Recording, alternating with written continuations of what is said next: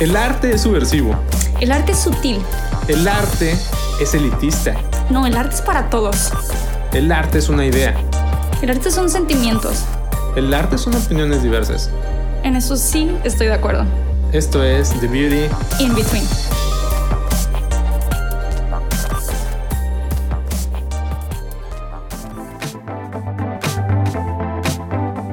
Welcome to The Beauty In Between. El día de hoy estoy, como siempre, con Caro Garza, amante de los libros y el café sin azúcar. Y bueno, yo estoy con Abraham Escalante, eh, ilustrador y artista. Y bueno, pues un placer aquí eh, platicar contigo y compartir este tema que tanto nos gusta. Así es, nuestro episodio número 2, surrealismo. Vamos el día de hoy a explicarles qué es el surrealismo, cómo surge, sus ideas. ¿Artistas sus- favoritos? Nuestros artistas favoritos y no tanto. y además, ¿en qué culmina esta vanguardia? Esperamos les guste. Surrealismo.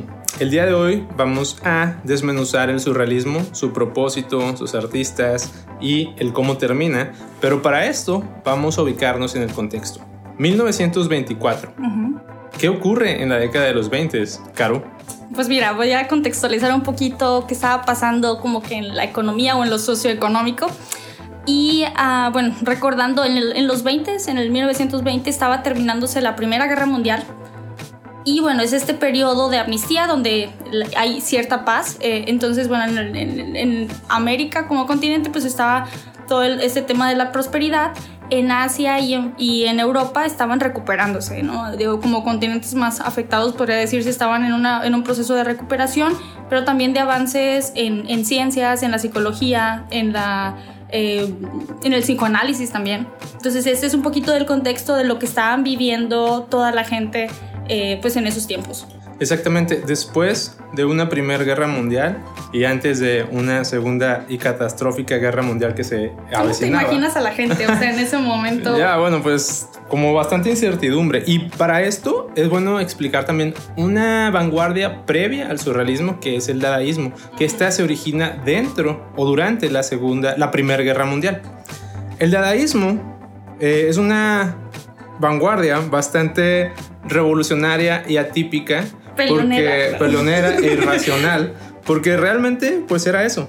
Era ser, pues, eh, irónica, sin sentido. eh, su, su naturaleza era esa. No y sé. como retar a las instituciones museísticas, ¿no? O al arte como institución o como academia. Estaban, de alguna manera, eh, los, eh, todo el dadaísmo estaba peleado con, con el arte como se venía llevando y querían probar que cualquier cosa podía ser arte. eh, o cuál era más bien, más bien su objetivo. Pues ellos también tenían mucho la idea de revolución. Después de una eh, pues, Primera Guerra Mundial, un eh, continente devastado, o pues un mundo devastado de, de cierta manera, pues la gente está de alguna manera defraudada y los pensadores e intelectuales de ese tiempo están con lo mismo. Dentro de ellos está André Breton, que después lo vamos a mencionar porque es parte fundamental del surrealismo, pero él también tenía como, est- estuvo, muchos de los artistas surrealistas son parte del dadaísmo.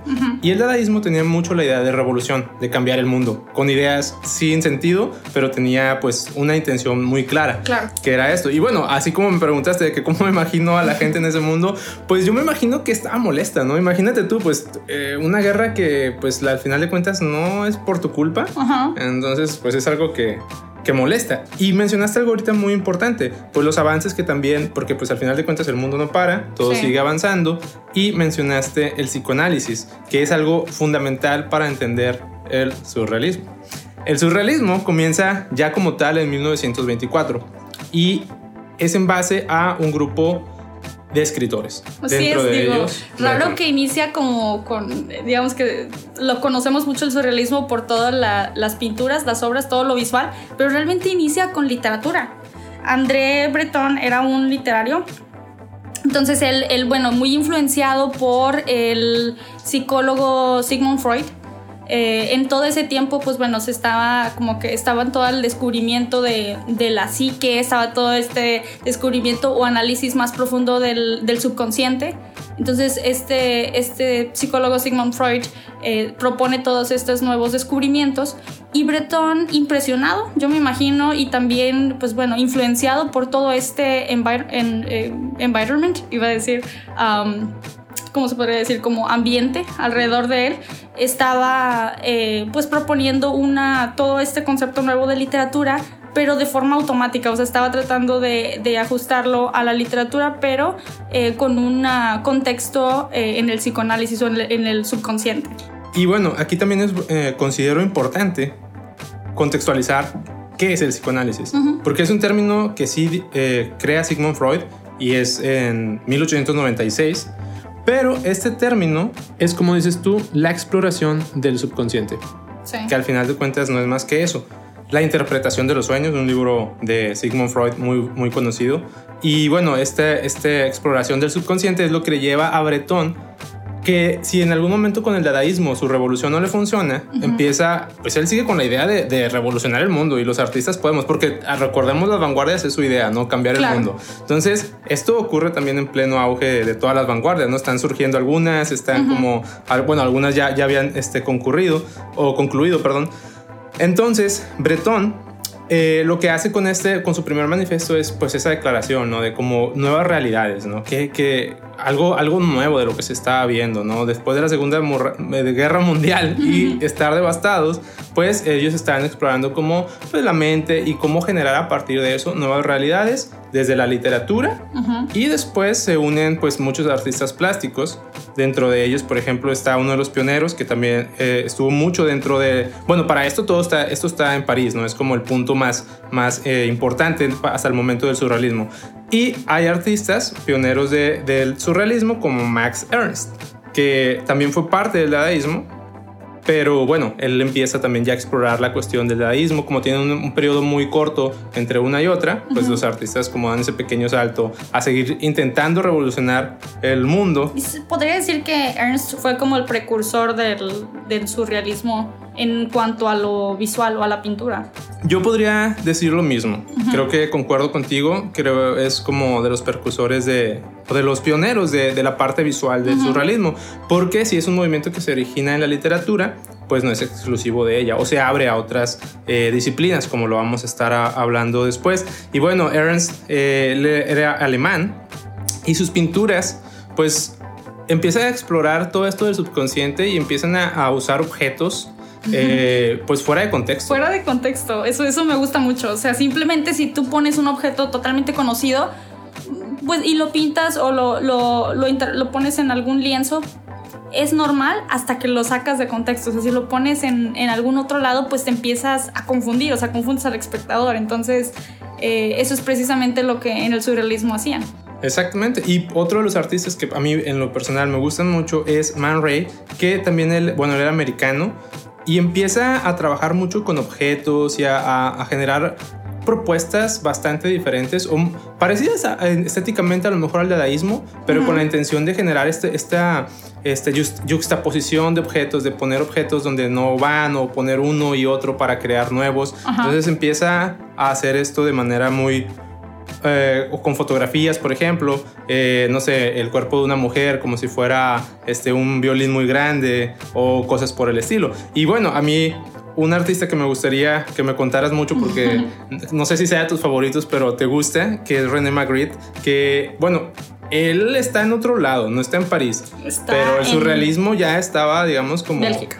Ajá, estaba en varios lados del mundo y bueno, él empieza a explorar el surrealismo. ¿Qué nos puedes contar? Bueno, pues la verdad es que sí, es uno de mis favoritos. y creo que también es muy conocido por gente que le gusta el arte y gente que tampoco, y que, o sea, vaya, que no es tan amante del arte. Creo que la mayoría lo conocemos como este artista que, nos trae imágenes extrañas, como si fueran sueños eh, o digo, en, algunos hasta pesadillas. Pero bueno, platicando del contexto de René Magritte, bueno, él nace en, en, 1898, es de Bélgica. Ah, viene de una familia de clase media, media alta y es importante que lo mencione porque ahorita voy a hacer referencia en cuanto a, la, eh, a su estilo de vida. Eh, él está en Bélgica, su, su, papá se dedica a obtener un negocio de manufactura entonces se podría decir que él vivió una vida o una niñez cómoda, sin embargo, dada la situación eh, que se vivía en Europa en ese momento, terminando la guerra, pues había muchos, muchas fluctuaciones, o sea, era, tenían una seguridad económica, pero de alguna manera estaba volátil su situación. Entonces viajaban, se relocalizaban mucho de ciudad dentro del mismo país, este, y bueno, así crece Magritte.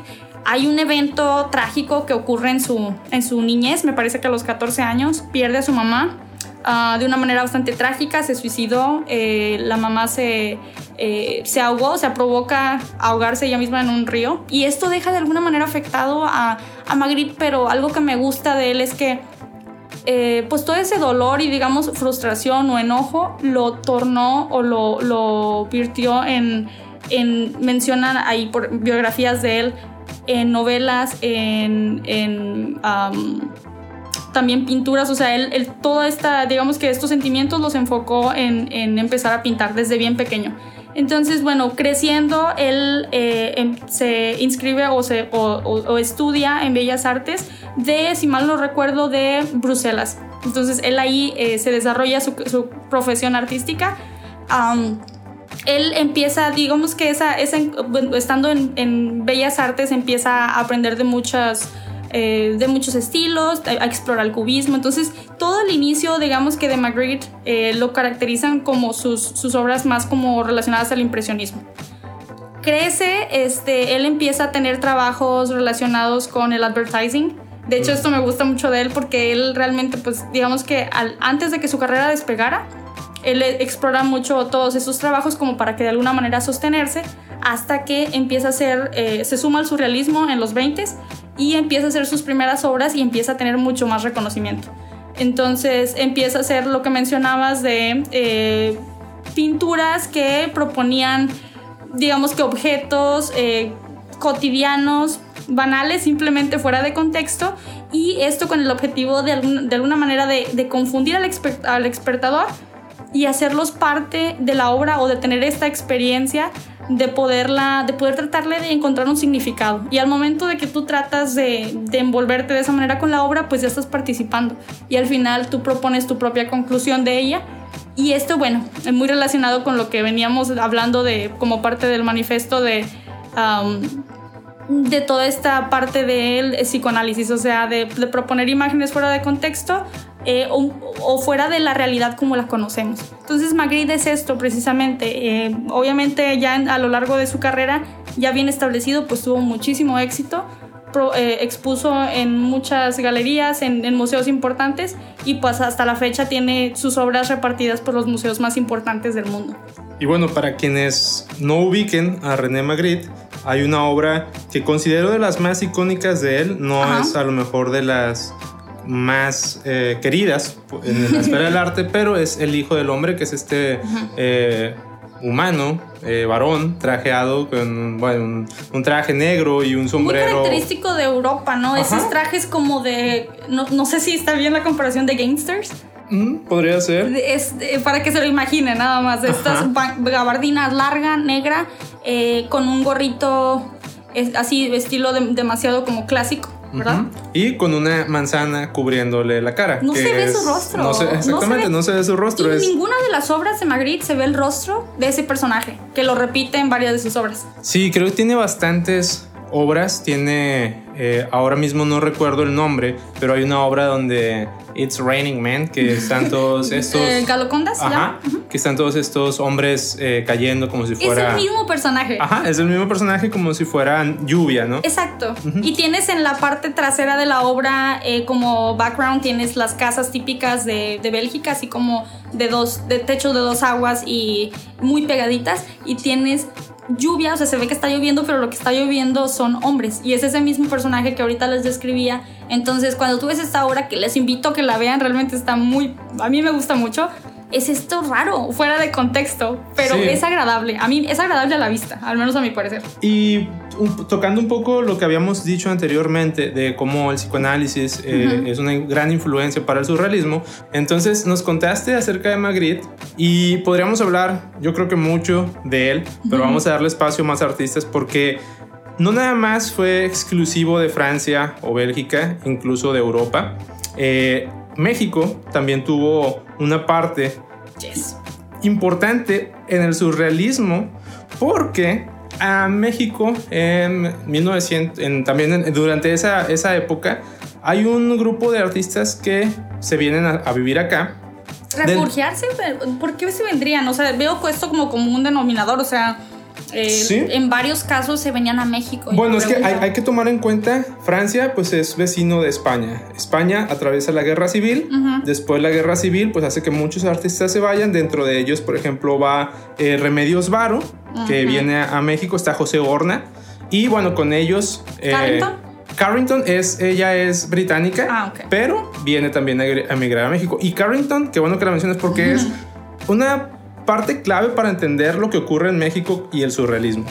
Carrington tuvo una relación con Max Ernst, que es de los pioneros del surrealismo. Relación... Ah, sentimental. Ah, ok. Entonces estuvo relacionada sentimentalmente con Max Ernst.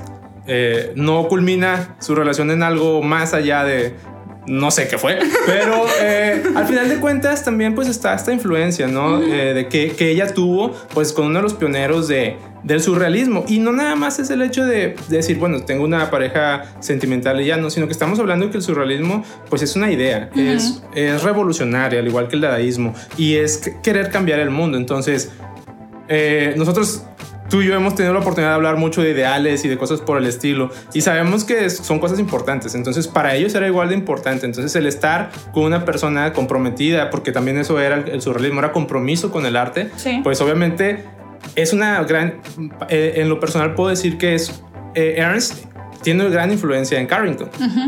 En México ya empieza la misma idea de eh, querer representar otras realidades, pero pues es interesante porque aquí se empiezan a fusionar con todo el folclore de México, ¿no? Ves las obras de Carrington y a lo mejor en estilo no tienen que ver con las de Magritte completamente, o las de Remedios Varo, que tampoco tienen que ver con las de Magritte, eh, a lo mejor en cuanto al estilo o los espacios, más que nada los espacios, ¿no? Es decir, pues ellos representaban otras cosas muy diferentes, pero con la misma idea de nuevas realidades, ¿no? Y entendemos que era completamente, ellos eran completamente influenciados por el surrealismo, no nada más como de a oídas, ¿no? Ellos estuvieron, de hecho, Remedios Varo también estuvo muy involucrada dentro del movimiento surrealista, porque el movimiento surrealista hablamos de Bélgica, México, Francia como la capital del surrealismo, pero España también tiene eh, una gran relevancia en el surrealismo. Tenemos artistas como Joan Miró, que es parte del surrealismo, y el tan controversial, odiado por muchos, amado por otros tantos, Dalí. Salvador Dalí. Y Salvador Dalí es, para mí, no es un referente del surrealismo, pero, si Dalí es el surrealismo, pero, Exactamente. pero bueno, eh, sí, que, sí que Dalí es un ícono o un símbolo ya, podríamos decirlo, del surrealismo, ¿no?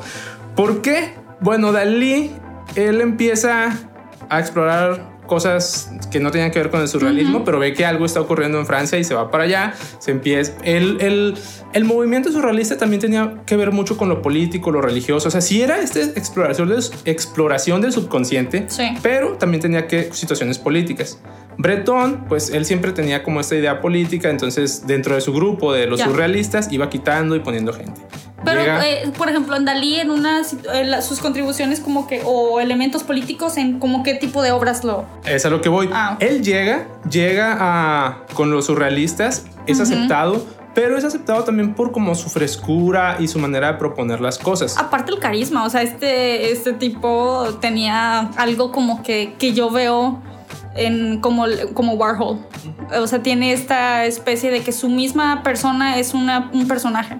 Entonces, o lo amas mucho o lo odias mucho, pero lo reconoces y lo tienes presente. Sí. Entonces, él, creó esto de sí mismo y, y, pues tiene permanencia en la mente de muchos. Ajá, y bueno, esto, esto que dices también se refleja con los surrealistas, porque con ellos dura 10 años nada más, con, el, con Bretón y su equipo, o sus amigos, por así decirlo. Sus secuaces, su pandilla. Con ellos está durante 10 años. Ya después te contaré qué, qué ocurre con Dalí. Pero a mí de, Dalí, ah, realmente, como te comentaba, que hay mucha gente que lo odia, mucha gente que lo ama, muchos mitos alrededor de, de, él, canciones, hay este, pues un montón de cosas alrededor de Dalí.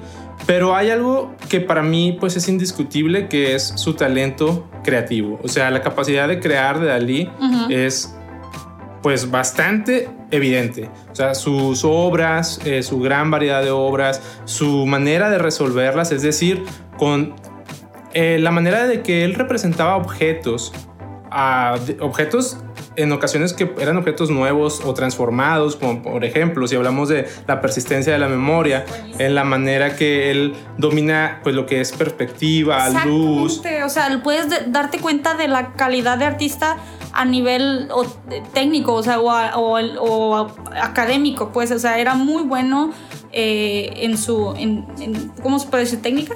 y, si bien sabemos que esto no es, eh, que esto no nada más es el arte, es decir, la técnica no nada más representa el arte. Pero es algo de que se puede reconocer, ¿no? Claro, y que también era, era muy comprometido hasta con su persona, ¿no? Digo, hay entrevistas que tú ves que pues son entrevistas, eh, bueno, a mí me ha tocado ver en, alguna ocasión he buscado, donde pues realmente su comportamiento también era muy de acuerdo al surrealismo, ¿sabes? Excéntrico, sí, pero también eh, pues esto hablaba de su compromiso, ¿no? De su idea. Yo no sé si eh, él estaba actuando o no. Exacto, es lo que nunca vas a saber y es creo que es de eh, luego es lo que pasa con las figuras públicas, pero con estas personas que son artistas, digamos, en, como que en el lado de la farándula, todo esto. O sea, estas personas que logran crear de sí mismas un icono, nunca vas a saber si eso es realmente esa persona o si simplemente está actuando y es parte de su, de su personaje que crea para, pues, no nada más llamar la atención, sino también, este, pues, enganchar más a la gente o no, simplemente tiene mucha popularidad. Claro, y bueno, como decíamos, esto pues es una parte de él, pero yo prefiero quedarme, por ejemplo, con su obra Muchacha en la Ventana, que para mí es una obra, no sé, muy, muy buena, que pues al final de cuentas también habla de lo que él era, ¿no? Totalmente. No nada más como esta, esta parte excéntrica. ¿La puedes describir? Eh, sí, bueno, que es esta eh, mujer que está viendo hacia una ventana y esa ventana tiene como un horizonte de, de un mar, eh, que es como una mujer pues sola. Tengo entendido que es su hermana, eh, Ana María. Y bueno, es una obra que a mí me, me gusta un montón y que al final de cuentas es esta parte, ¿no? Una obra pues de alguna manera melancólica, de alguna manera eh, muy diferente a lo mejor a, su carácter o su manera de ser excéntrico, pero que habla de estas dos partes, ¿no? De esta parte de idea, esta parte de, de talento creativo y, que te deja mucho como imaginándote qué es lo que observa, quién es este personaje misterioso que no se le ve la cara porque tienes a la, a la chica de espaldas. Este, y también lo que hay que reconocer de esa obra es que es muy acercada a la realidad. O sea, es si tú ves la, a la chica de espaldas está prácticamente muy bien detallada, eh, las sombras, eh, todo. Y esto que dices me parece muy bueno en el sentido de que al final de cuentas, bueno, Dalí hace muchas cosas, ¿no? Hace esculturas y hace, este, por ejemplo, tiene esta de Lobster Telephone, que es una escultura, ¿la puedes describir? Sí, es un teléfono antiguo, bueno, yo creo que de acuerdo a su época, de los que se marcabas el número con esta especie de, ¿cómo se llama esto? ¿Rueda? Eh, una ruedita. Pero en lugar de tener el teléfono, tienes una langosta arriba, literalmente un animal arriba. Entonces, está raro.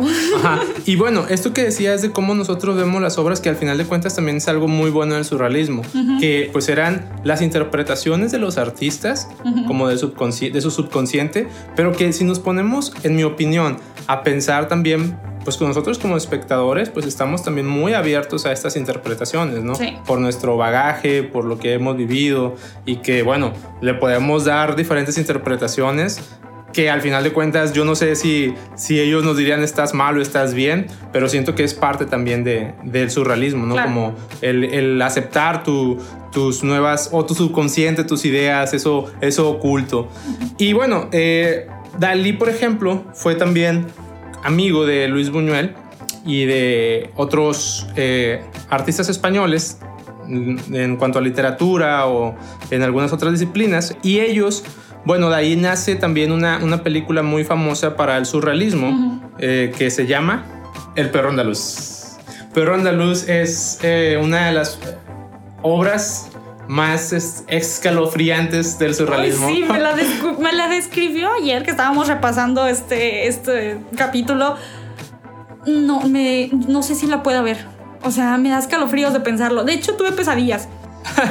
Tuviste pesadillas nada más de contarte cuando eh, le pasan una navaja por el ojo a, una, dama. Pero bueno, esta, esta parte de, Dalí y de que conozca, por ejemplo, a Luis Buñuel y tengan estas colaboraciones como en otras disciplinas, como en el cine y otras exploraciones, pues nos habla de algo que está ocurriendo en idea muy fuerte, que sí tiene una base muy sólida, o sea, un manifiesto, se, se, escribió acerca de eso, no fue nada más un manifiesto, o sea, fueron tres manifiestos, eh, dos por Bretón y uno por ahí que anda, este, tengo dudas de exactamente quién es el, escritor, exactamente. Eh, pero bueno, al final de cuentas nos habla de una base muy sólida en idea, pero hablamos de Magritte y sus obras pues con cierta melancolía, cierta eh, misterio ahí alrededor. Hablamos de obras. Misterio, me gusta eso. Creo que son muy obras muy misteriosas. Digo, no es mi palabra favorita, pero. sí, yo sé. Eh, pero bueno, hablamos de Dalí, que sus obras también pueden ser como muy controversiales o muy eh, diferentes a, a, otras, a otro tipo de pinturas. Hablamos de Remedios Varo, con una pintura un poco o con un estilo más a lo mejor en torno a, la ilustración, pero con escenas o escenarios pues bastante fuera de la realidad, ¿no? Eh, que tienen que a lo mejor que ver mucho también con la magia y cosas por el estilo. Sí, lo mágico, lo, sí, sí, todo, todo eso. Y, todas, estas todas estas obras, o sea, estamos hablando de Perro Andaluz, estamos hablando de La persistencia de la memoria, estamos hablando del Hijo del Hombre, todas unas representaciones muy diferentes. Y tenemos, por ejemplo, también Objeto de 1936 por Meret Oppenheim. Oppenheim. Sí. Que gusta describir sí, esta la quiero describir. La verdad es que esta obra o esta escultura cuando la ves te da como escalofrío. Eh, es una taza, eh, puede ser una taza de té o de café sobre un plato y una cuchara a un lado Ah, pero está cubierto de como furry, de este como peluche. Entonces, pues, o sea, ¿qué tiene que ver o qué tiene que estar haciendo eh, pelo o pelaje sobre una taza que teóricamente vas a poner un, líquido adentro y lo vas a beber? Entonces, es totalmente fuera de contexto, te da, te da como repulsión. Y esta artista, eh, Meredith Oppenheim, la verdad es que, digo, me gusta mucho mencionar artistas también mujeres porque generalmente en el arte poco resaltan eh, mujeres, no sé por qué. Este, de hecho, hay libros dedicados a tratar de resaltar esa parte. Este, pero en el surrealismo específicamente tenemos varias mujeres y que fueron muy exitosas en, esta corriente artística. Entonces, ella es una, una, de, una más del grupo eh, que, bueno, esta obra me parece que se expone si no en el MoMA, en alguna de los, de, de los museos americanos, pero no recuerdo exactamente en cuál. Muy padre. Sí, y bueno, como dices tú, este, nosotros pues eh, ya mencionamos a Remedios Varo, eh, a, a, Carrington y ahora a Meret Oppenheim. Y bueno, también con una parte de propuestas con la misma idea, pero diferentes estilos. Ya vimos que el surrealismo abarca disciplinas como la literatura, en la cual no nos vamos a meter mucho porque este programa es más... Y además nos gusta enfocarnos más en lo visual, somos más visuales. Creemos en la filosofía de, de, la vista nace el amor. Entonces, no es broma. Pero, pero sí que, que, nos gusta enfocarnos más en esta parte. Y bueno, ya vimos que abarca eh, la parte, eh, como les decía, literatura, pintura, escultura, cine eh, no estoy seguro a lo mejor de exploraciones sonoras, pero bueno, ya sería de, revisarlo después. Y todo esto muy sólido porque a pesar de que vemos objetos completamente diferentes como esta taza que nos acabas eh, de explicar llena de, este eh, peluche, pelaje raro, este, este perro andaluz con su eh, corte de ojo con una navaja, este hijo del hombre con una manzana cubriendo la cara, pero con una técnica o una, una pintura muy, muy buena, eh, una ejecución muy buena. Vemos todas estas ideas o todas estas, estas, estas obras con una misma idea muy sólida, que es el surrealismo, que al final de cuentas es esta, es esta exploración de, de, nuevas realidades, ¿no? Y que lo vemos con todas estas producciones artísticas. Ahora, para concluir este programa, porque no nos gusta aburrirlos y este, que nos estén aquí escuchando pelear, por favor. pelear este, 40 minutos, a mí, a mí me gusta la idea de que estas nuevas realidades que ellos propusieron, pues nos abren, como lo hemos dicho también en el pop art, pues nos abren ahora a poder entender más que el arte es idea, es ejecución técnica y que van como unidas. Es decir, yo podría tener a lo mejor esta taza con pelos, pero sin la intención de hacer nada más, ¿no? Porque se me ocurrió ya. Pero ellos eran muy claros y muy comprometidos en sus ideas de representar estas nuevas realidades de diferentes formas, que es algo que me, que me gusta bastante acerca de, del surrealismo. Y para nosotros, como mexicanos, es México es un país donde tú puedes encontrar objetos fuera de contexto en tu diario caminar. Y aquí les menciono dos anécdotas eh, de una de André Breton en su paso por México y que habla de, de esta manera, como les digo, de comprender las cosas, ¿no? Él llega y pide que le hagan una mesa, va con el carpintero y le hace un boceto para que le construya esa mesa. Entonces el, boceto tiene perspectiva para que el carpintero lo pudiera entender mejor.